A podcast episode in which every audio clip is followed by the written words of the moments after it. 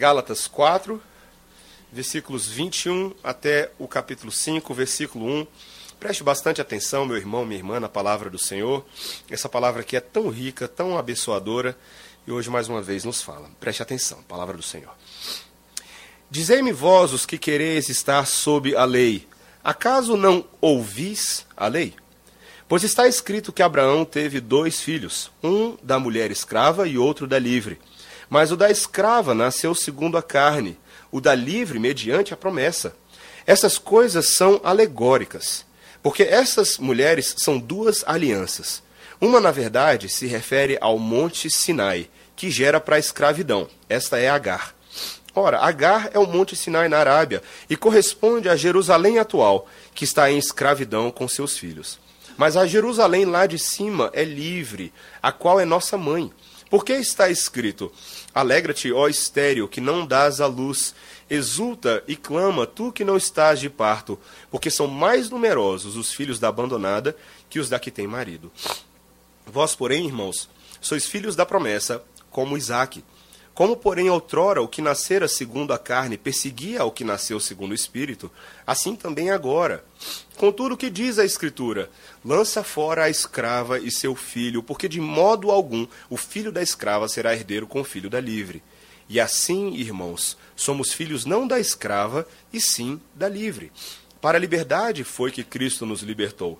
Permanecei, pois, firmes, e não vos submetais de novo a julgo de escravidão. Até aqui a palavra do Senhor, vamos orar. Senhor, somos tão gratos a Ti, Senhor, pela Tua palavra, Tua palavra que nos instrui, Senhor, a Tua palavra que molda em nós um coração que antes não tínhamos, mas agora passamos a ter pelas Tuas imensas misericórdias, Senhor. Obrigado pelo acesso que temos a Ti no sangue de Jesus. Obrigado, ó Pai, pelo selo do Espírito Santo que habita entre nós e agora fala aos nossos corações, no santo nome de Jesus. Amém. Irmãos, qual é o propósito das histórias do Antigo Testamento? Eu sei que muitos de vocês ah, cresceram em igreja, alguns de vocês não cresceram, ah, mas nós ouvimos histórias do Antigo Testamento desde pequeno. Eu acho que as crianças aqui já ouviram várias histórias. Vocês já ouviram histórias do Antigo Testamento? Sim? Sim. Ok, elas falaram sim. Nós já ouvimos histórias sobre Adão e Eva, Histórias sobre uh, Noé e a arca e os animais que entraram lá. Você fica imaginando se entrou Tiranossauro Rex na arca de Noé. Uh, José no Egito e seus irmãos, quando ele foi vendido como escravo e depois tornou-se vice-governador. Moisés abrindo o Mar Vermelho. Josué trazendo a cidade de Jericó abaixo, depois de circular ela por sete dias com o povo de Israel. Gideão e as provas que ele realizou com Deus. Todas essas histórias fazem de, de alguma maneira parte da nossa criação dentro de igreja, dentro do ambiente cristão. Algumas histórias são um pouco mais desconhecidas, como por exemplo quando Saul foi visitar uma bruxa no meio da noite para consultar ah, se ele seria o rei de Israel. Ou então os detalhes da construção do Templo de Salomão. Você se lembra de todos os detalhes? Tem muito detalhe lá, engenharia de ponta para aquela época. Também vemos as genealogias complexas do livro de Crônicas, as épicas cruzadas militares de Davi contra os seus inimigos, a fascinante história da rainha Esther da sua, da sua estada dentro do reinado, e também a sublime história de Ruth e sua sogra Noemi. E todas essas histórias, elas atiçam a nossa imaginação, não é verdade? Mas a grande pergunta que eu faço para vocês hoje à noite, irmãos, é essa aqui. Para que, que elas nos servem? Será que elas são histórias apenas para nos trazer uma, um certo tipo de uh, conhecimento do passado? Ou será que elas têm de fato alguma validade, alguma aplicação para nós hoje? Quando nós lemos essa história, será que nós podemos uh, de fato aplicar aquilo que aconteceu no passado nos nossos dias? Esse tem sido o motivo de tantas pessoas criticarem a Bíblia, falar que a Bíblia é um livro muito fantasioso. Já imaginou? Uh, você não pode simplesmente pegar a história da mula de Balaão ir lá na fazenda do Cláudio Cruz, lá na fazenda Babassu, e pedir para uma das mulas dele falar com você à vontade de Deus. Né? Vai ser um pouco estranho se você tentar fazer isso. Né? Você ah, fica se questionando se você não poderia fazer com seus amigos da faculdade lá, os seus professores ateus, a mesma coisa que Elias fez com os profetas de Baal: cai fogo do céu e mata todo mundo. Né? Às vezes era mais fácil para resolver o problema desse pessoal que fica questionando a sua fé. Ou então você fala assim: olha, cansei desse Brasil, não aguento mais isso. Você ora para Deus mandar uma carruagem de fogo e te arrebatar que nem Elias. Né, ou Enoque, né, que foi tomado para si.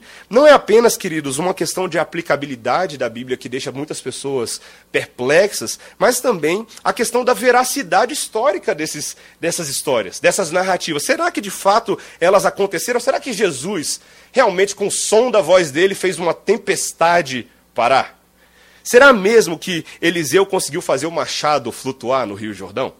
Será mesmo que Davi, o pequeno Davi, enfrentou um gigante de mais de 3 metros e derrubou um gigante que afrontava toda a nação? Com verdades são essas histórias e qual é a relação delas conosco? E, meus irmãos, o que nós veremos hoje claramente nesse texto é que essas histórias são muito mais do que histórias distantes para um povo distante ou histórias fantasiosas que contamos para os nossos filhos antes que eles durmam, mas são a nossa história. Essa história que nós estudamos na palavra de Deus é a minha e a sua história. E, portanto, há uma necessidade de nós conhecermos a nossa história muito bem, porque ela descreve quem nós somos.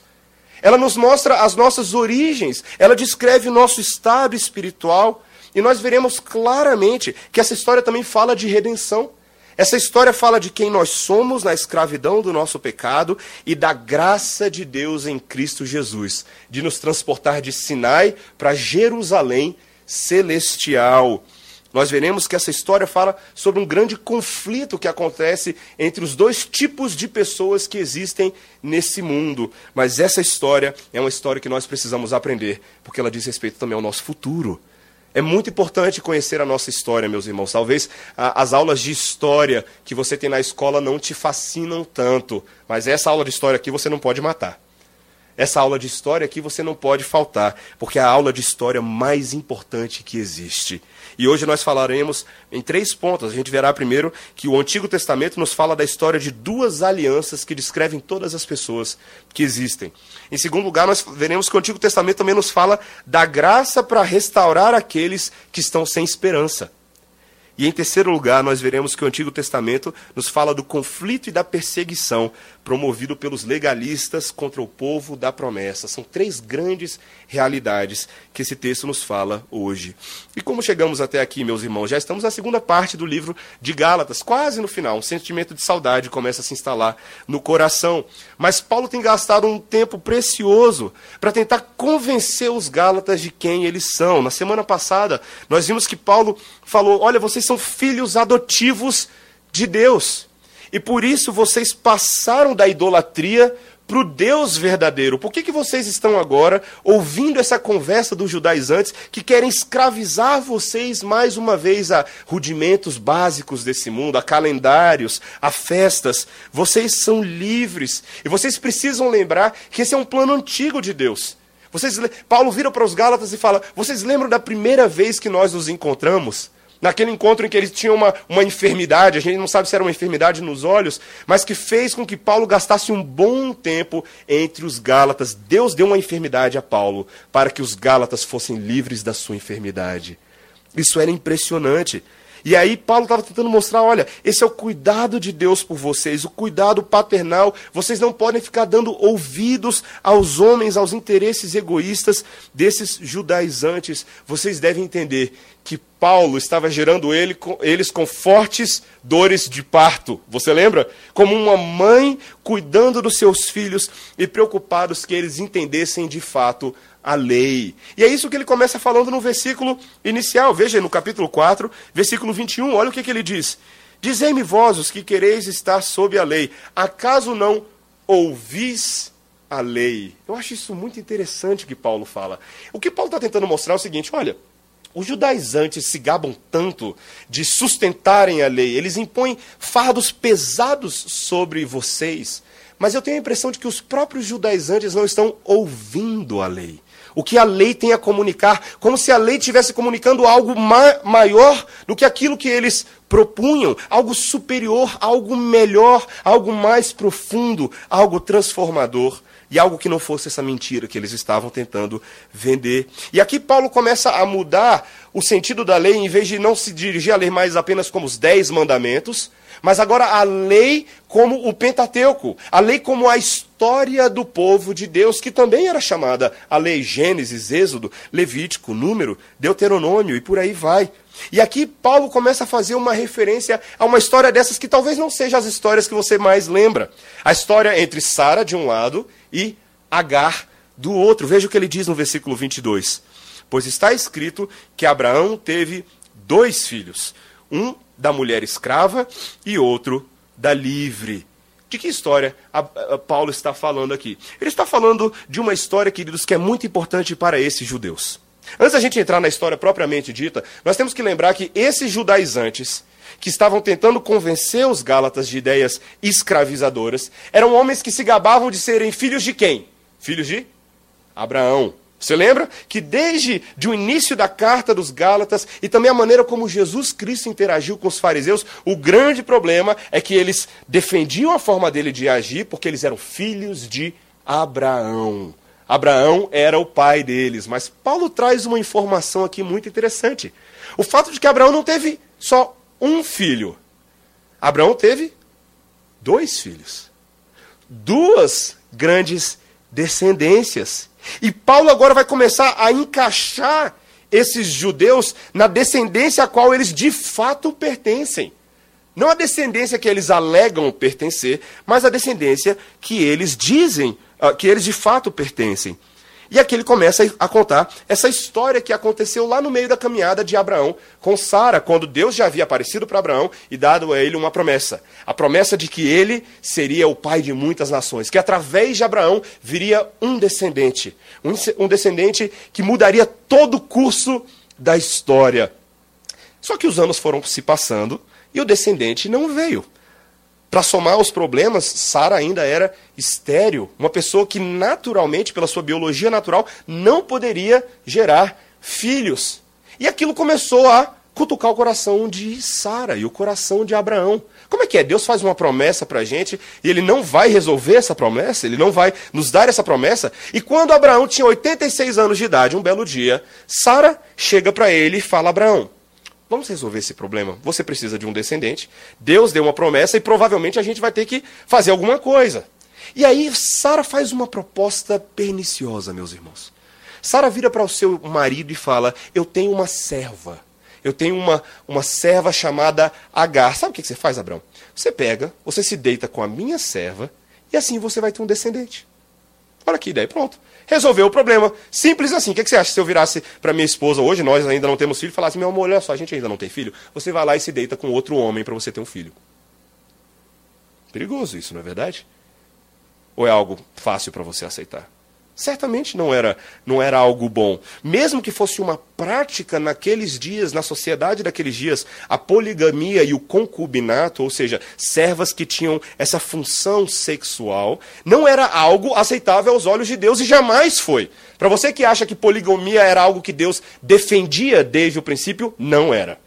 Muito pelo contrário, Deus teve que muitas vezes reduzir o dano de homens e famílias que entraram em relacionamentos poligâmicos. Mas a obra do Senhor sempre foi a obra de você larga a sua casa e se junta à sua mulher, e assim você se torna uma só carne com ela, marido e mulher. Mas Sara aqui está vindo com essa proposta cultural esse método cultural para resolver o problema. E é justamente isso que acontece.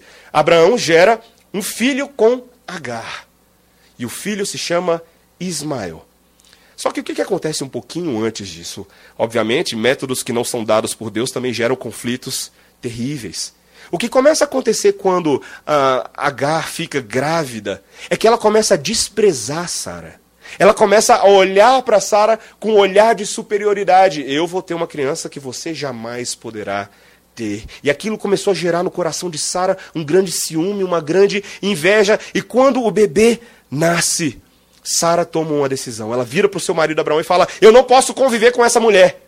Ou ela ou eu. Coloque essa mulher para fora de casa. E aquilo foi muito penoso para Abraão. Abraão, de fato, uh, expulsa Agar.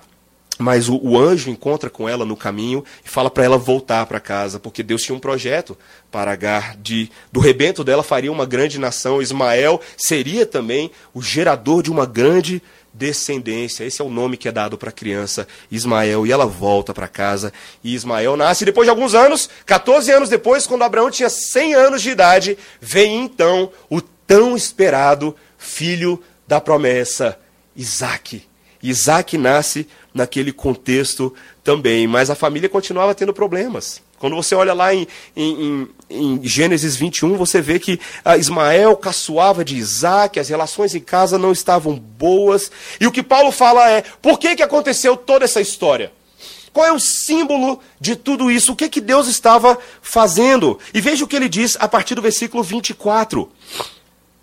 Essas coisas são alegóricas, porque essas mulheres são duas alianças. Uma, na verdade, se refere ao Monte Sinai, que gera para a escravidão. Esta é Agar. Ora, Agar é o Monte Sinai na Arábia e corresponde a Jerusalém atual, que está em escravidão com seus filhos. Mas a Jerusalém lá de cima é livre, o qual é nossa mãe. O sinal que eu gosto de fazer para quando eu estou pregando para os jovens é o seguinte, ó. Puf! Como assim, Paulo? Que história é essa? Da onde você tirou isso? Sabe, a impressão de que a gente tem quando a gente chega nesse texto é que Paulo faz exatamente a mesma coisa que eu e você já fizemos várias vezes quando a gente está lendo a Bíblia. A gente fica tentando descobrir o significado da Bíblia, o que, que essa história quer dizer. Aí a gente inventa alguma coisa, sabe? Eu acho que Deus estava falando isso. Aí você inventa uma história mirabolante. Eu gostaria de dizer que muitos de vocês, infelizmente, ainda têm a prática de descobrir a vontade de Deus dessa forma, sabia? Você abre a Bíblia na sua devocional do dia, vamos ver a mensagem de Deus para hoje. Aí você começa a interpretar os sinais. Mas o que, que Paulo quer dizer com isso? O que, que é uma alegorização? A alegoria, queridos, é, uma, é um método literário que dizia respeito você extrair lições de histórias fictícias. Os gregos faziam muito isso. Eles eram especialistas em tentar extrair lições de moral das grandes fábulas que eram inventadas na sua mitologia, fábulas que muitas vezes não eram verdadeiras. Mas será que é isso que Paulo está fazendo? Será que Paulo está fazendo uma alegoria no sentido estrito da palavra? Será que ele, ele crê que Agar e Sara eram personagens inventadas, apenas uma fábula para nos convencer não era assim que Paulo via, queridos. Talvez a palavra alegoria aqui, essa tradução que nós temos, ela foge um pouco do que Paulo está fazendo. Paulo não vê uma fábula aqui, uma invenção, como se Adão não tivesse sido um homem de verdade, como se todas essas coisas do passado fossem apenas historinhas para boi dormir. Não. Desde o princípio, Paulo se refere a Abraão como um homem de verdade. Assim como ele faz em Romanos 5, quando ele fala que Jesus é o segundo Adão, porque o primeiro Adão foi aquele por meio de quem o pecado entrou no mundo.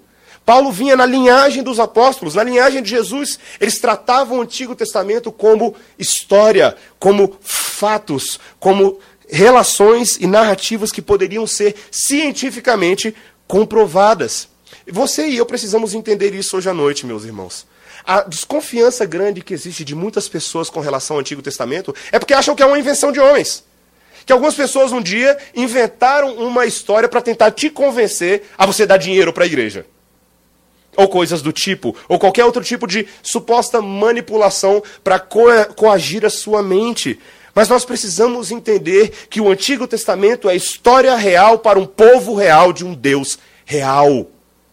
Se você crê em Deus hoje, se você afirma crer no Espírito, no, no Deus que veio a esse mundo, em Cristo Jesus encarnado, você precisa crer no Antigo Testamento. Sabe por quê?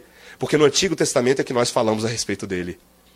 Tudo no Antigo Testamento apontava para uma promessa histórica, a promessa do Messias que haveria de vir. Nós precisamos entender, meus irmãos, que o Antigo Testamento tem uma validade muito grande para a gente. Ele nos fala de como Deus pensa, de como Deus age na história, de como Deus nos comunica a sua vontade e de como Deus revela o nosso pecado. Essa é a grande propriedade da lei de Deus. E veja o que Paulo começa a falar na segunda parte do versículo 24. Ele diz: Essas duas mulheres representam duas alianças. O que Paulo está fazendo? Ele está pegando uma história real e vendo nessa história real um simbolismo real de algo que aconteceu no Antigo Testamento. As duas alianças que são geradas. Essa primeira aliança que ele se refere à palavra Sinai. O que, que foi que aconteceu no Monte Sinai? Quem foi que subiu lá em cima no Monte Sinai para receber a lei de Deus? Moisés. O Monte Sinai era um grande marco na história do povo de Deus, onde Deus promulgou a sua lei e concedeu a lei ao povo. Esse era um marco porque essa lei era a lei que caracterizava os judeus. Eles falavam a nossa lei de Moisés, o nosso grande profeta. E veja, o que Paulo está falando é que esse povo da lei, o povo de Sinai, corresponde atualmente ao Monte Sinai da Arábia. Ou seja, há uma, há uma tradição aqui, uma tradição extra-bíblica, que diz que Ismael seria responsável por gerar o grande povo uh, da Arábia que existe. Eu não vou entrar tanto nesse mérito, porque a relação que Paulo faz não é tanto essa relação, mas o que ele diz sobre a Jerusalém atual. Esse povo do Sinai corresponde ao povo da Jerusalém atual, na qual eles estão escravizados. Do que, que Paulo está falando? Paulo está falando do que acontecia com todos os judeus que não criam em Jesus. Todos os judeus que não viam o propósito da lei que apontava para Jesus estavam escravos do sistema da lei, debaixo daquela maldição. É isso que Paulo vem falando desde o primeiro versículo de Gálatas, meus irmãos. Nós precisamos entender que essa forma de pensar dos judeus dos dias de Paulo ainda prevalecia. Muitos deles não criam em Jesus, mesmo que ele já tivesse vindo. Isso, aos olhos de Paulo, era grave. Era escravidão. Era uma escravidão tão semelhante quanto a escravidão de Agar, que era uma escrava. Uma escrava que gerou um bebê segundo um método carnal. Paulo faz um grande contraste. Esse povo é o povo da escravidão, mas vocês que foram gerados em Jesus Cristo, vocês não são da Jerusalém terrena. Mas olha o que, que ele fala no versículo 26. Mas a Jerusalém lá de cima é livre. Que imagem interessante. É a primeira vez nos escritos de Paulo que ele traz essa ideia escatológica da Jerusalém celestial.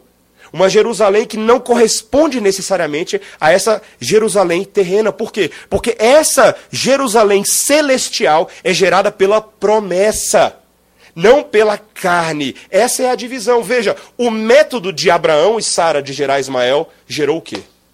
Uma grande frustração para eles. Uma grande dor de cabeça. Uma família que passou a colher um conflito familiar terrível. Mas o método da promessa é o método que tem a ver com o céu.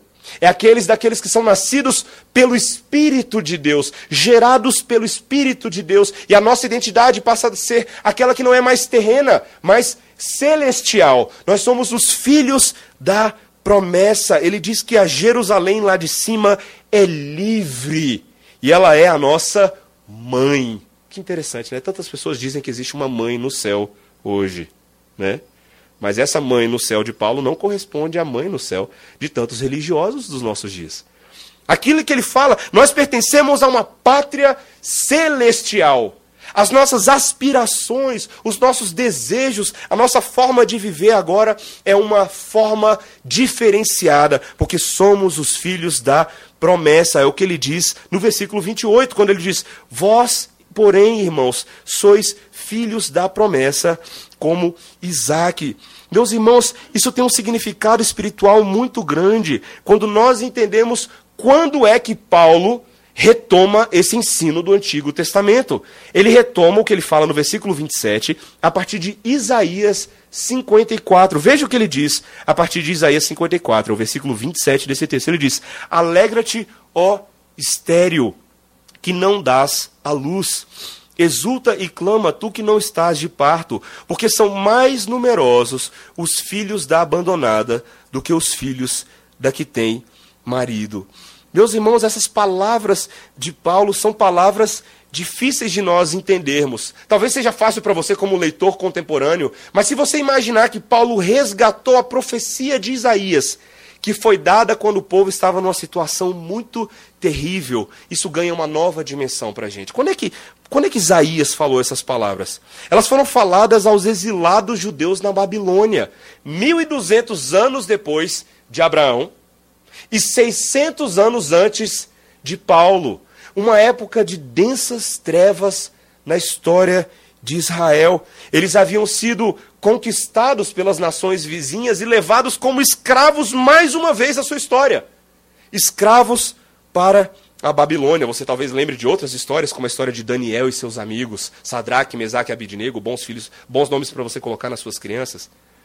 Essas histórias que dizem respeito não a fábulas, mas aos eventos históricos do povo de Deus. Histórias que nos tocam, histórias que nos falam da grande dificuldade de se viver pela fé em meio ao sofrimento. Isaías, no seu livro, está tentando resgatar a coragem do povo.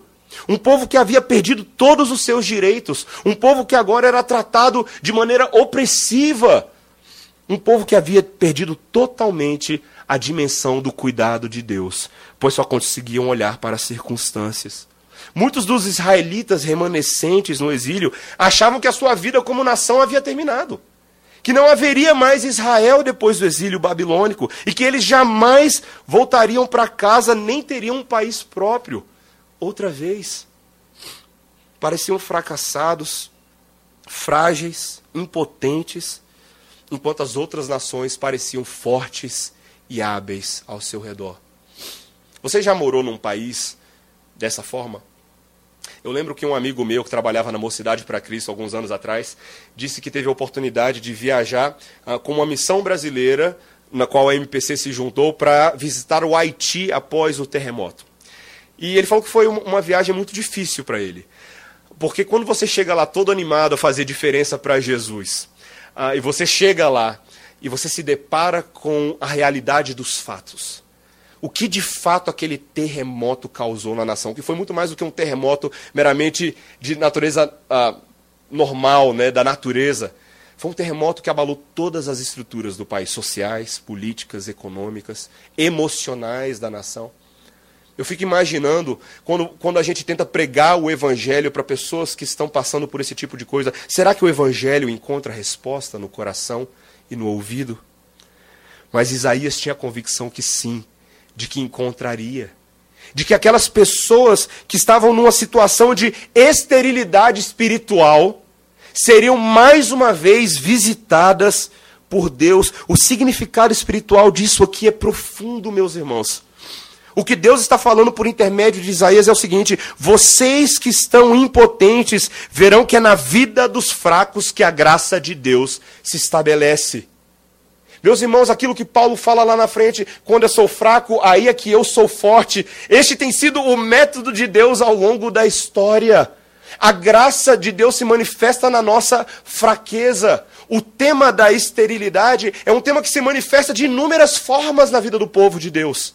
Talvez não sejamos mulheres e homens estéreis no sentido propriamente dito, biológico, mas somos muitas vezes estéreis espirituais incapazes de, por nossa própria força, gerar filhos e gerar vida como Deus espera. Mas o que é impressionante, meus irmãos, é a forma como ao longo da Bíblia Deus reverte a situação do estéril. Como Deus reverte a situação daqueles que não têm. Ele fez isso na vida de Sara, ele fez isso na vida de Ana, quando lhe deu Samuel. Ele lhe fez isso, não com uma mulher estéril, mas com uma virgem aos 16 anos de idade, quando ela recebe uma visita de um anjo que lhe diz: O menino que nascerá de você será o Salvador, o seu nome será Jesus. Meus irmãos, o povo da esterilidade só pode viver com base nas promessas de Deus. Você sabe por que eu e você estamos aqui hoje à noite? Não foi porque eu e você tivemos a brilhante ideia de inventar um negócio chamado igreja foi porque o Deus da promessa enviou o cabeça da igreja. E ele o fez por meio de uma moça que não havia nem tido relações com seu marido ainda. Se esse Deus é capaz de fazer isso ao longo da história, quanto mais ele fará no meio do seu povo hoje. Meus irmãos, Deus nos tem amparado com todo tipo de bênção, para que nós, que somos tantas vezes fracassados e desiludidos, nos voltemos para Ele Veja que Deus tem um propósito em nos fazer passar por vales e aflições nesse mundo. Sabe o que, que é? Para que você não confie na força do seu braço e na capacidade de você viver cumprindo a lei de Deus, mas para que Ele mostre que você depende de Deus em absolutamente tudo da sua vida. Que você não pode fazer nada pela sua força. Veja o que o pastor Tim Keller fala no seu comentário. Ele diz: se a salvação é pelas obras, então só a fértil pode ter filhos. Só os moralmente aptos e fortes, as pessoas de boa família, os que têm uma ficha limpa, têm condições de ser espiritualmente frutíferos, usufruir do amor e da alegria de Deus e assim transformar a vida de outros. Mas essa não é a lógica do Evangelho. Nele, não importa quem você é ou quem você foi. Você pode ser um pária espiritual e moral, tão à margem de tudo quanto a mulher solteira e estéril na antiguidade. Não interessa, você dará fruto do tipo que permanece. Pois o Evangelho diz: graça não apenas para as férteis como Agar, mas para Saras estéreis. Se existe futuro para Sara, pode existir para qualquer um. Meus irmãos, vocês entendem isso? Vocês entendem que a promessa que nós gozamos no Senhor hoje é a de que Ele te salvou e gerou em você vida, não por nada que você tenha feito, mas com base na misericórdia dEle. Com base na capacidade dEle de ser fiel às suas promessas. Meus irmãos, que grande consolo. Que grande consolo isso era para Sara, numa época em que o valor da mulher consistia quase que exclusivamente na sua capacidade de gerar filhos. Claro, a Bíblia não aceitava isso, meus irmãos, mas até hoje nós vemos esse tipo de estigmatização. Mulheres solteiras ou sem filhos muitas vezes são tratadas de maneira inferior pelas suas pares. Mas o Evangelho, meus irmãos, mostra o cuidado especial de Deus e a possibilidade de que os fracos, os frágeis e os vulneráveis realmente frutifiquem em Cristo. E Paulo mostra a última realidade desse texto. Veja o versículo 29, quando ele diz: Como, porém, outrora o que nascera segundo a carne perseguia ao que nasceu segundo o espírito, assim também agora. Meus irmãos, assim como no passado, Ismael foi a causa de chacota com Isaac dentro de casa. Fica imaginando a cena. Ismael era 14 anos mais velho do que Isaac. E ele tirou muito com a cara dele. Provavelmente pegou os brinquedos dele. Provavelmente fez muito bullying escondido dos olhos da mãe. Na cozinha, quando ela não estava vendo, pega o um pedaço de bolo dele. Pedaço de bolo dele, ele estava lá querendo comer o um pedacinho tão gostoso de bolo. E aí pegou o pedaço dele. O texto nos diz que Ismael fazia isso com constância, que era a prática dele agir dessa forma. E Sara, quando identificava aquilo, quando talvez o seu filho vinha chorar me engano para ela, mamãe, mamãe, o que, que eu faço? Ela não sabia muito o que fazer. Mas ela sabia lá no fundo que o que estava acontecendo naqueles dias era fruto das decisões impensadas deles lá no passado.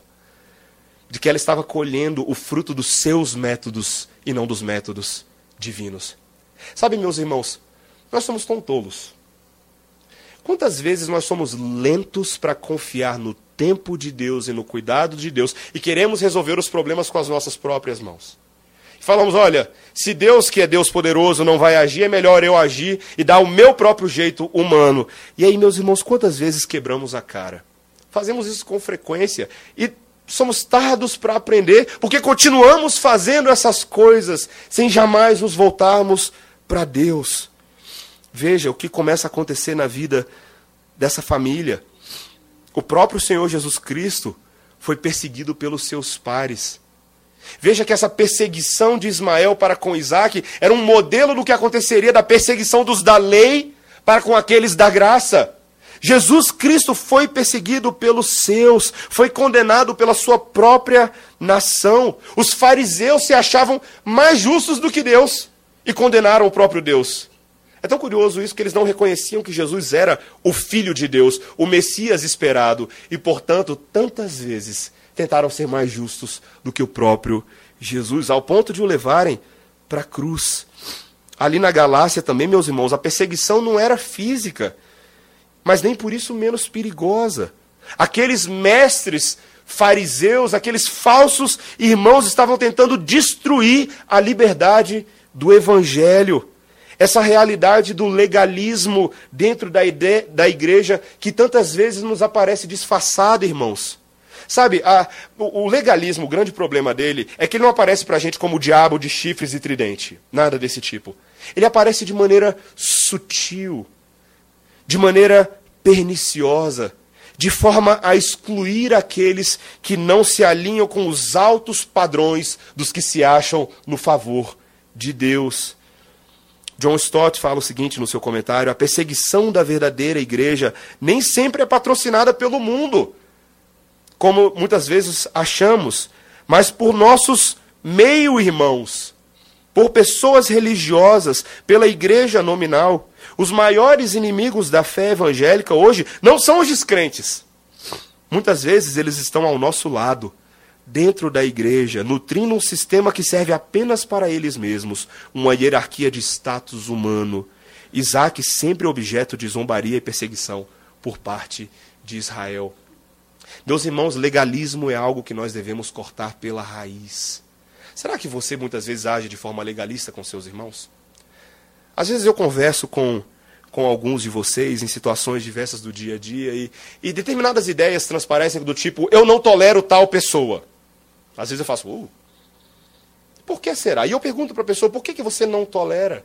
E não há uma causa clara. E à medida que a gente investiga isso, à medida que a gente se aprofunda, o que nós encontramos lá embaixo é que você se acha melhor do que o seu irmão.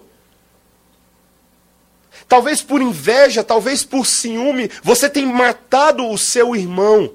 E faz isso de maneira sutil. Não excluindo totalmente, mas não se importando com ele, sendo indiferente, disseminando determinadas ideias e intrigas que ferem não apenas a reputação dele, mas a glória do nosso Deus. Meus irmãos, quando nós entendemos que todos nós somos filhos da promessa, todos nós, não há espaço para legalismo. Não há espaço para superioridade. Todos nós fomos salvos pela graça e, portanto, todos merecem ser tratados com a mesma graça com que fomos alcançados. E veja a firme exortação de Paulo, ainda se referindo no versículo 30, olha o que ele diz, com tudo que diz a Escritura: lança fora a escrava e seu filho, porque de modo algum o filho da escrava será herdeiro com o filho da livre.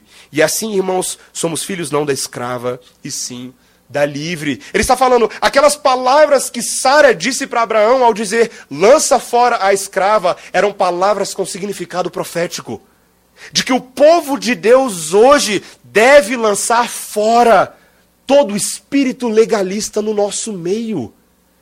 Veja que as palavras de Paulo são fortes. Ele estava se referindo tanto à presença de falsos irmãos que deveriam ser retirados do meio, mas também à presença daquele espírito que se instala nos nossos corações. O de um legalismo que subjuga outros e coloca eles, cada um deles debaixo de um pesado crivo. Meus irmãos, versículo 1 do capítulo 5. Para a liberdade foi que Cristo nos libertou. Permanecei, pois, firmes, e não vos submetais de novo a julgo de escravidão. Meus irmãos, como é difícil essa batalha. Não é uma batalha fácil. Somos tentados constantemente a cair nesse processo. E é por isso que nós oramos hoje na oração do Pai Nosso: livra-nos de toda tentação livra-nos do mal. Essa deve ser a oração do povo de Deus. E a forma de fazer isso, meu irmão, não é apenas tirando a tentação como ídolo do seu coração, a tentação de ser legalista, mas substituindo ela por uma identidade cheia de esperança. Você e eu jamais conseguiremos deixar de ser legalista se nós não tivermos uma perspectiva real e concreta do que significa pertencer a Jerusalém celestial. A pertencermos a uma nação que desce lá de cima.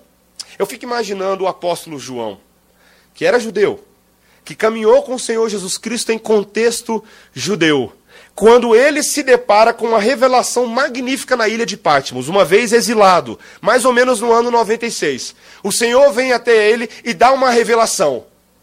João, existe uma outra Jerusalém que é superior e melhor a essa Jerusalém. Você consegue imaginar isso na cabeça de João? Se eu virasse para você e falasse assim: existe uma outra Brasília. Uma Brasília que é melhor do que essa em que eu e você estamos morando agora. Eu sei que essa aqui é muito boa, tem cidade, tem estradas bonitinhas, de vez em quando tem engarrafamento, mas funciona.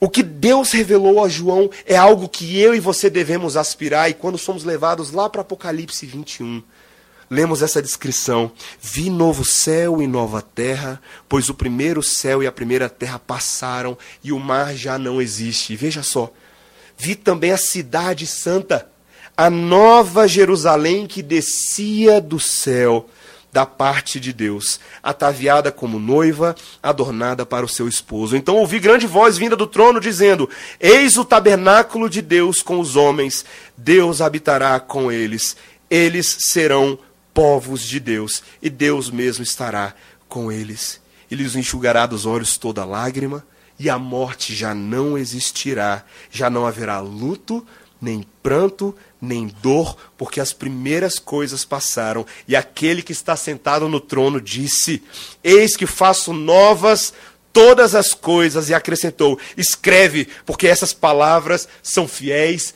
e verdadeiras. Disse-me ainda: Tudo está feito, eu sou o Alfa e o Ômega, o princípio e o fim. Eu, a quem tem sede, darei da graça da fonte da água da vida. O vencedor herdará essas coisas, e eu lhe serei Deus, e ele me será meu filho. Meus irmãos, que declaração maravilhosa! Não de algo apenas futuro, mas de algo presente, porque o tabernáculo de Deus habita conosco hoje. O Espírito Santo de Deus, o selo da adoção, que consagra em nós a obra de Cristo Jesus. Eu e você somos a Jerusalém celestial, meu irmão.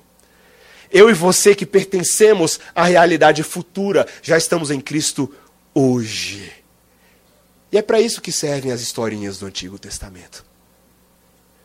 Porque elas nos falam do nosso passado, elas nos falam do nosso presente e elas nos falam do nosso futuro. Jesus Cristo é o Alfa e o Ômega, o início e o fim. Essa é a verdade, meus irmãos. Essa é a verdade. Enquanto essas coisas não penetrarem os nossos corações lá no fundo, nós viveremos presos em picuinhas do tempo presente. Perdendo a dimensão de que os nossos irmãos ao nosso lado são irmãos eternos, celestiais, que conosco serão vencedores, como o texto nos diz. Aqueles que são herdeiros de todas as coisas, e Deus será o nosso Deus. Amém? Vamos orar. Obrigado, Senhor, pela tua palavra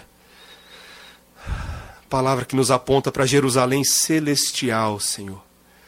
Que nos mostra que assim como Sara, que era estéril, foi agraciada com a promessa de um bebê, nós também somos estéreis na nossa natureza humana, mas fomos agraciados com a presença do bebê Jesus Cristo de Nazaré, que veio para nós e em nós gerou um novo coração, nos transportou para o reino celestial e nos fez pertencentes a uma Jerusalém que vem lá de cima, Senhor. Obrigado, Pai. Dá a cada um dos meus irmãos e irmãs nessa noite essa perspectiva profunda do teu reino e da tua obra, para que não vivamos para nós, Senhor, para que não, não percamos o nosso foco com legalismo barato que não leva a lugar nenhum, mas que falemos do teu reino, falemos do teu poder e que venha a nós todas essas coisas. Que o Senhor faça isso no nosso meio, no santo nome de Jesus. Amém.